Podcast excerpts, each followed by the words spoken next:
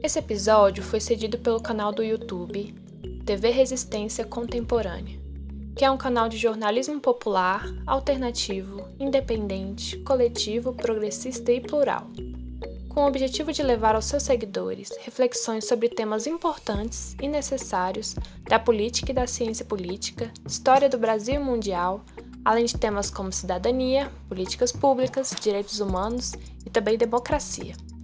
Ele foi criado em 2014 e é produzido por José Gilbert Arruda Martins, diretor de redação Matheus Martins, editor de Vaber Arruda Martins, com a equipe de colaboradores Hilton Faria, professora Germana Pires e os professores Carlos Domingues, Adão Francisco e Ed Benini.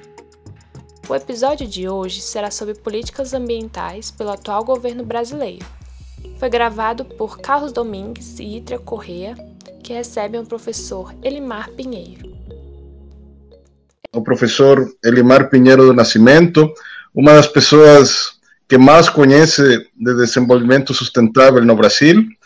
O professor Elimar é doutor em Sociologia Política e professor da Universidade de Brasília e da Universidade Federal do Amazonas. Bom, professor Elimar, eh, temos pouco tempo, eu acho que podemos iniciar diretamente no assunto. Uma primeira pergunta que eh, eu gostaria de fazer é sobre seus projetos de pesquisa em andamento. Eu acabo de lançar um, um livro chamado O Mundo de Risco e Desafios. O subtítulo é Conquistar a Sustentabilidade, Reinventar a Democracia e Eliminar a Nova Exclusão Social. O que eu faço hoje é, de fato, aprofundar as questões que foram levantadas no, no livro com uma, uma espécie de um, de um triângulo que eu articulo Brasil e mundo. O triângulo é formado, em primeiro lugar, na cabeça dela, a questão da sustentabilidade, que é, meu ponto de vista, o grande desafio do, do mundo atual, mais do que a hipótese de uma guerra nuclear, mais do que a, a hipótese da desigualdade, é a questão da crise ecológica. Eu acho que esse é o centro de preocupação de todos nós. Então, ele continua como o vértice do triângulo de minha pesquisa. Os outros dois vértices da base do triângulo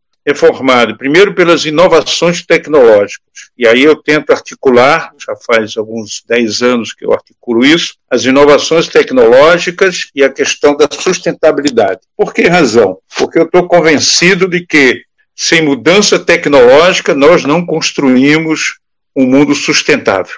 E o outro verso do triângulo é a democracia, porque eu também estou convencido que a democracia, apesar de todos os seus defeitos, é o regime político melhor para todas as pessoas, porque ela permite que a gente corrija os próprios erros. Se eu voto e me arrependo de votar, eu tenho em seguida um outro voto e eu posso então mudar e retirar o meu representante, entendeu, do parlamento, do governo, se ele não correspondeu às minhas expectativas e, evidentemente, dos outros leitor, eleitores. Então, esse é o triângulo, essa é a grande questão. E aí entra Brasil e entra o mundo, porque eu acho cada vez mais nós não podemos pensar um país, sobretudo a dimensão do Brasil e da importância que ele tem, descontextualizando do mundo onde nós estamos inseridos. Elimar, vamos agora ao tema central da entrevista, que é a política ambiental do atual governo brasileiro. O que você nos pode comentar sobre esse assunto tão importante? Veja, quando eu disse que minha pesquisa tem como vértice a questão da sustentabilidade, a política ambiental tem, evidentemente, o seu lugar. O que, que eu fiz para fazer de diferente do que eu tenho escrito em função do programa e do convite de vocês? Eu fiz a seguinte coisa: eu escolhi 15 especialistas do Brasil e enviei para eles uma pergunta simples quais os pontos fortes e os pontos fracos da política ambiental brasileira atual. E das 15 mensagens que eu enviei, eu recebi 12 respostas. Portanto, e das 12 respostas, 10 disseram-me não tem nada de positivo. Duas levantaram alguma coisa, fizeram um certo esforço. Em primeiro lugar, a agenda marrom, ou seja, o governo se preocupando com a questão do resíduo sólido, do espaço urbano, Essa é a, é, é a, primeira questão. E é interessante que um dos elementos centrais desse ponto forte, que é o resíduo urbano, é, ele está na ANA, que é a Agência Nacional de Água, que passa a se ocupar da regulação da questão urbana, do, do saneamento, etc. E para isso foi retirado do Ministério do Meio Ambiente, está atualmente no Ministério de Desenvolvimento Regional, com o ministro Marinho, um político do, do Rio Grande do Norte. E é, o segundo pilar dessa política ambiental, que está um pouco outside do Ministério do Meio Ambiente, é justamente o processo de aprovação da lei de saneamento nova no Congresso Nacional. Apesar disso, o meio ambiente é, tem feito esforço nesse sentido, mas o Ministério do Meio Ambiente ele tem, ele não tem instrumentos, na verdade, para implementar essa, essa. Mas esse foi o primeiro ponto forte. Por quê? Porque a agência marrom, seja, o ouvinte talvez não saiba, normalmente os ambientalistas dividem as agências ambientais em verde, azul e marrom. Né? A agência verde é a Amazônia, floresta, biodiversidade, a azul são as águas, oceanos, né? e a marrom é o espaço urbano, onde vive, inclusive, a maioria da população mundial, hoje em dia, e 80% aproximadamente da população brasileira. Então, esse seria o primeiro ponto. O segundo ponto é a tentativa de enfrentar a situação da, da, da Amazônia com o deslocamento do Conselho Nacional da Amazônia para as mãos do vice-presidente, portanto, das Forças Armadas. Então é interessante que os dois pontos fortes que foram apresentados são dois pontos que, de certa maneira, saem da mão do Ministério do Meio Ambiente. Então, o Conselho da Amazônia vai para a vice-presidência e a ANA vai para o Ministério do Desenvolvimento Regional. Mas foram esses os dois pontos fortes. Em relação aos pontos fracos, aí a tônica foi a palavra desmonte, ou seja, a tônica das 12 respostas era de que havia um desmonte sobre as políticas nacionais existentes dentro da sexta, que nós chamamos de política nacional e meio ambiente. Na verdade, ela compreende um conjunto de políticas e não uma política só. Não se entrou muito detalhes, eles deram exemplos, né, os especialistas deram exemplo do desmonte em relação à vigilância sobre o desflorestamento, que tem aumentado extraordinariamente no Brasil, a invasão da, da, da, das terras indígenas, a destruição da, biodiversidade, é, o desmonte das agências né, de implementação das políticas, em particular o, o IBAMA, que tem sido, de certa maneira, tolhido na sua, no seu papel fiscalizatório, que é importante. Eu, eles não entraram em detalhe, mas eu tentei, a partir dessa palavra-chave desmonte, tentar raciocinar em que consiste esse desmonte, além da, das críticas genéricas que a gente escuta, né? porque isso é uma coisa que não me agrada. Como o, o governo Bolsonaro é um governo que tem pouca aceitação no meio intelectual e na classe média é, é, escolarizada do Brasil, com mais formação e tal, ele, ele tem um, um ibope baixíssimo, as pessoas tendem a achar que tudo que, que vem do governo está errado. Eu tenho muitas críticas ao governo do, do senhor Bolsonaro, mas não partilho desse comportamento. Eu busco ver quais são os dados efetivos de que, se passa esse desmonte. Então, e como é que esse desmonte se reflete do ponto de vista prático? Porque uma coisa são as leis, outras coisas são os discursos. Leis, discursos e planos só têm sentido se tem resultado prático, do meu ponto de vista. Então alguém diz assim: ah, tal cidade tem um plano, então isso é maravilhoso. Não, essa cidade tem um plano, é uma coisa boa, mas ela só vai ser realmente útil se estiver sendo implementado. Senão é papel e está numa gaveta qualquer. Então, não me interessa, não vale nada. Então, discurso, plano, papel, não me interessa. Interessa o resultado. Aí tem dois elementos importantes para mostrar o resultado desse desmonte. O primeiro é o crescimento da zona de fogo da, dentro da Amazônia e o seu desflorestamento, não só dentro da Amazônia, também no bioma Cerrados e outros. Então, o incêndio que o país conheceu e que o, o, o governo federal esteve absolutamente incapaz de poder fazer face parte tinha desmontado os seus sistemas anteriores. Então ele não tinha mais instrumento para fazer face ao problema. Além do que, tem uma postura de desprezo, digamos assim, ou de desconhecimento sobre o valor da floresta em pé, sobre o valor da biodiversidade.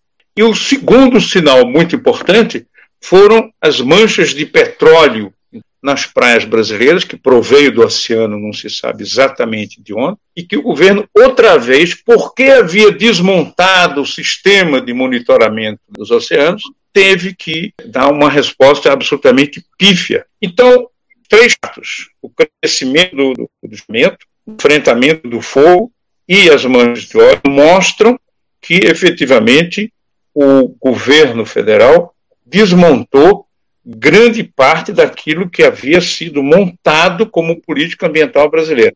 Veja, que não começa com os governos imediatamente anteriores. A política nacional brasileira, na sua envergadura mais importante, data de 1981, na época do presidente João Figueiredo. Veja bem, de 81 foi criada a Política Nacional de Meio Ambiente, quando ainda era a Secretaria de Meio Ambiente, ainda não era ministério. O, o ministério só foi ser criado em 1985 pelo governo Sarney. Depois voltou a ser secretaria, depois voltou a ser ministério, enfim. Mas na época era a Secretaria de Meio Ambiente. Eles criaram a política.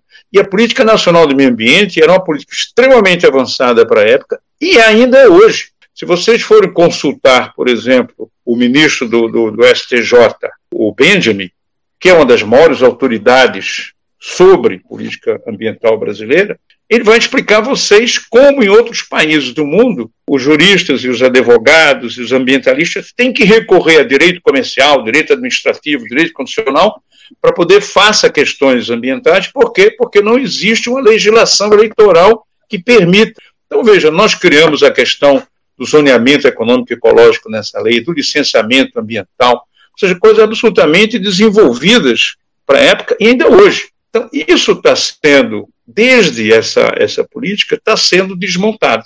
A política de mudanças climáticas, simplesmente, não só o governo desconhece, como desmontou a secretaria com todo o seu pessoal extremamente competente que se encontrava lá. E assim por diante, ou seja, o desmonte ele é efetivo e perigoso. Porém, tem enfrentado uma resistência muito importante. Porque, veja, normalmente as pessoas imaginam que política ambiental é o plano, é a política, é o documento. Não.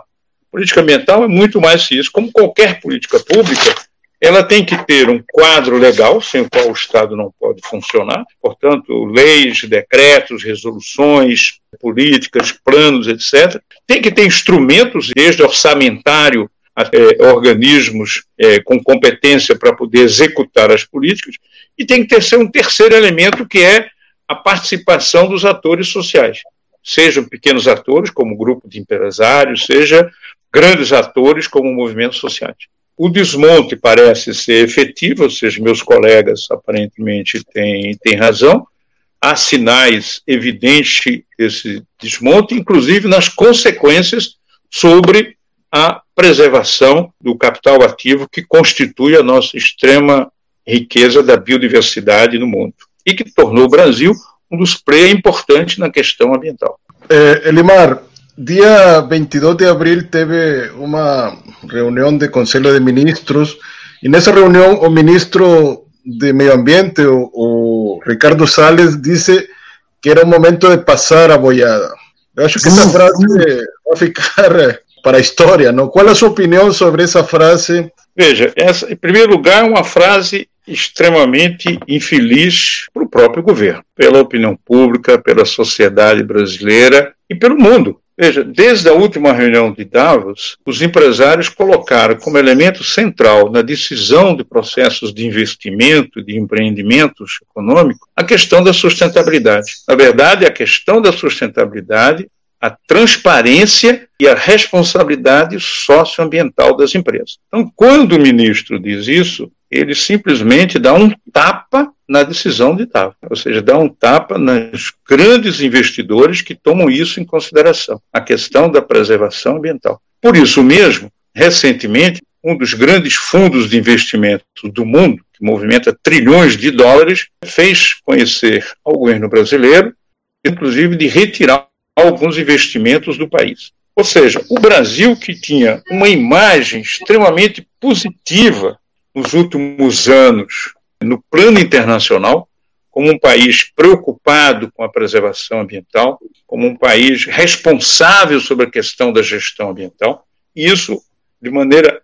Não é, não é de ontem, na verdade, já vem desde o início da, da República. Veja que o Fernando Collor de Mello, né, apesar de todas as críticas que as pessoas lhe fazem, organizou e fez acontecer a grande conferência né, mundial sobre o meio ambiente em 1992 no Rio de Janeiro, com a presença de centenas de chefes de Estado. Então, é uma, uma, o Brasil tem uma política antiga, claro que com muitos limites, claro que com muitas deficiências. O IBAMA mesmo perdeu cerca de 50% dos, dos, seus funcionários, né, da sua capacidade de fiscalização nos últimos 15 anos, com vários limites, vários limites, mas apesar disso tinha uma ideia extremamente bem vista no plano internacional. O que, que o governo atual fez? E essa frase revela isso. Simplesmente desmontou também essa imagem positiva. Hoje o Brasil é um país mal visto do ponto de vista internacional.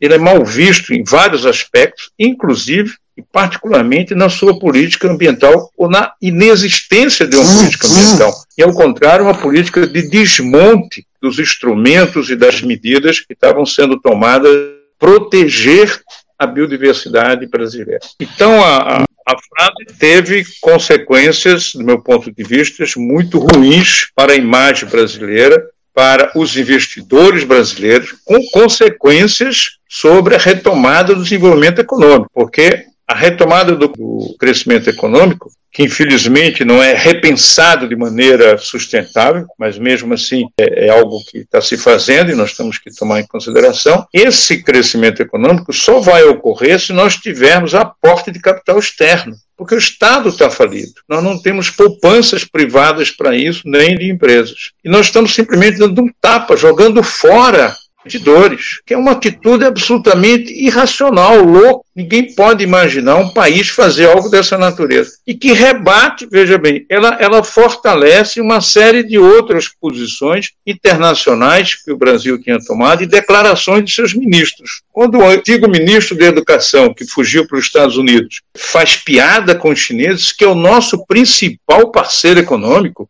é de uma responsabilidade atroz. Eu não posso nem dizer que é coisa de criança, porque é pior do que isso. Quando o presidente da República faz gracejo com a esposa do outro presidente da França, que é um dos líderes da União Europeia, um dos principais é, é, parceiros nossos, é ridículo, é, é, é incompreensível como é que um presidente da República pode fazer um gesto dessa natureza.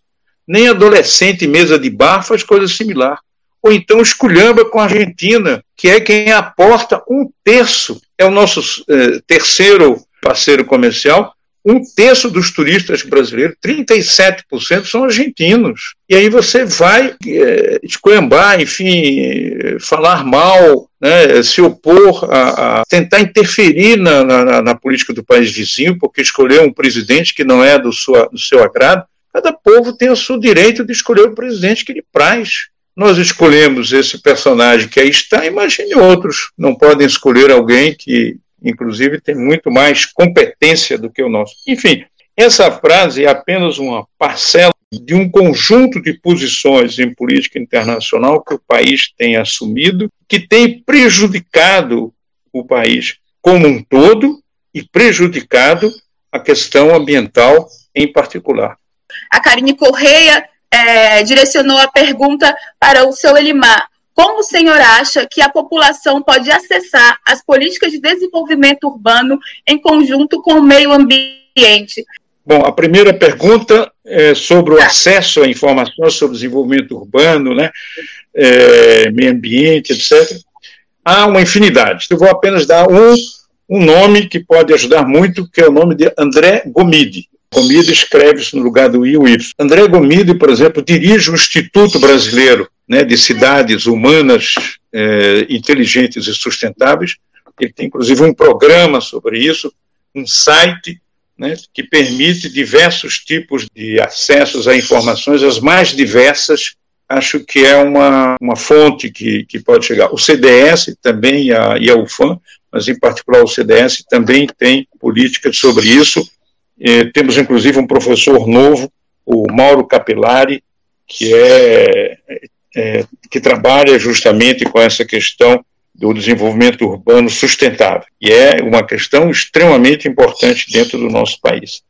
Porque a nossa política, de certa maneira, passada, né, desde os anos 80 até hoje, ela esteve muito concentrada no que a gente chama, chama agenda verde, que é a preservação da Amazônia, da biodiversidade, nossas florestas, nosso ativo natural. E ela não deu muita atenção à agenda azul, que é a agenda das águas, e, sobretudo, não deu muita atenção à agenda marrom, que é a agenda do resíduo sólido, do espaço urbano, etc. E agora está começando a se fazer isso a partir de iniciativas diversas, em particular do Congresso e das empresas de economia verde que estão tentando adotar o princípio da economia circular. Bom, Elimar, vamos para a parte final da entrevista. Eu gostaria de pedir, por gentileza, suas considerações finais. Essa, essa questão de melhorar a vida das pessoas, utilizando menos recursos naturais, utilizando menos energia fóssil, né? impactando menos é, é, na criação de poluição que mata, né? É, além de, de, prejudicar a saúde de muitas pessoas, mas mata também muitas pessoas. Uma das formas importantes é a questão da inovação tecnológica. Por quê? Porque eu, eu tenho que buscar permitam produzir de maneira eficiente e competitiva, porque eu não vou deixar de ter uma economia de mercado amanhã ou depois de amanhã. Eu tenho que pensar em soluções dentro de uma economia de mercado. Que as tentativas que nós fizemos no século XX de sair da economia de mercado foram fracassadas.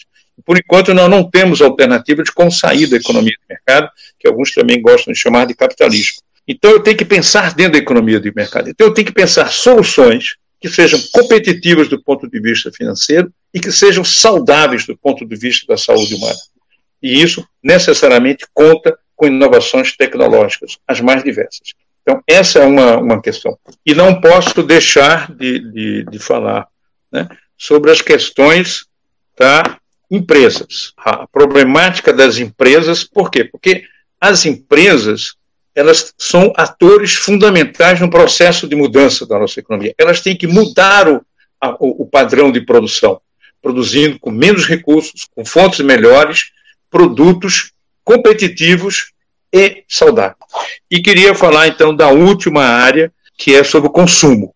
Por quê? Porque nós temos que ter governos que sejam capazes de financiar e estimular a ciência e tecnologia, além da educação, evidentemente, né? sem o qual eu não tenho ciência e tecnologia de qualidade. Eu tenho que ter uma base educacional de qualidade para formar cientistas de qualidade reconhecidas como nós precisamos.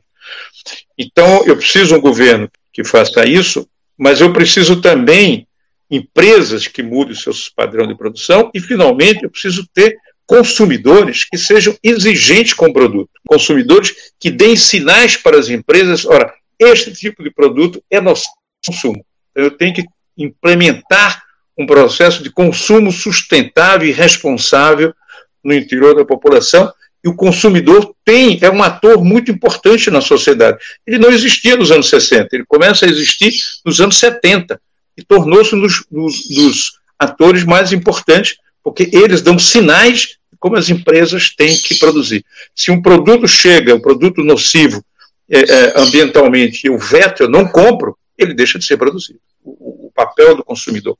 E, finalmente, uma atividade que para nós é uma atividade de futuro, que é o turismo. O turismo sustentável é uma questão muito importante. Essa área também é uma área importante, porque é uma área de futuro. E é uma atividade interessante, por quê? Porque ela emprega muito, ela produz prazer às pessoas e impacta pouco o meio ambiente. Finalmente, para concluir, eu queria chamar a atenção das pessoas uma questão da crise ecológica, a questão da sustentabilidade, a questão ambiental, elas são importantes para a humanidade. Por quê? Porque nós estamos caminhando com o modelo econômico que nós temos atualmente para uma autodestruição. Essa é uma coisa impressionante. Desde os anos 1940 e pouco, os homens conseguiram criar instrumento para se autodestruir que não tinha antes.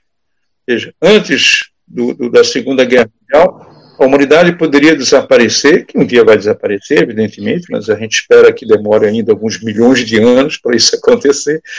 Poderia vir ocorrer com um terremoto, uma pandemia, uma guerra, Mas hoje não. Hoje, a partir da bomba atômica, criamos um instrumento para autodestruir a humanidade e agora, com a, a destruição da natureza, nós estamos criando de maneira homeopática um outro caminho de autodestruição, porque a crise ecológica ela não vai ameaçar o planeta, provavelmente não ameaça a vida, mas ameaça as condições de vida e talvez a humanidade presente no planeta Terra. E nós não temos para onde ir quando ele acabar. Quando seus recursos estiverem extintos, nós não temos para onde ir, porque não temos ainda capacidade de habitar outro planeta. Nós somos parte dele, temos que saber respeitá-lo para poder prolongar a nossa vida enquanto espécie nesse planeta. Essa é a minha consideração final.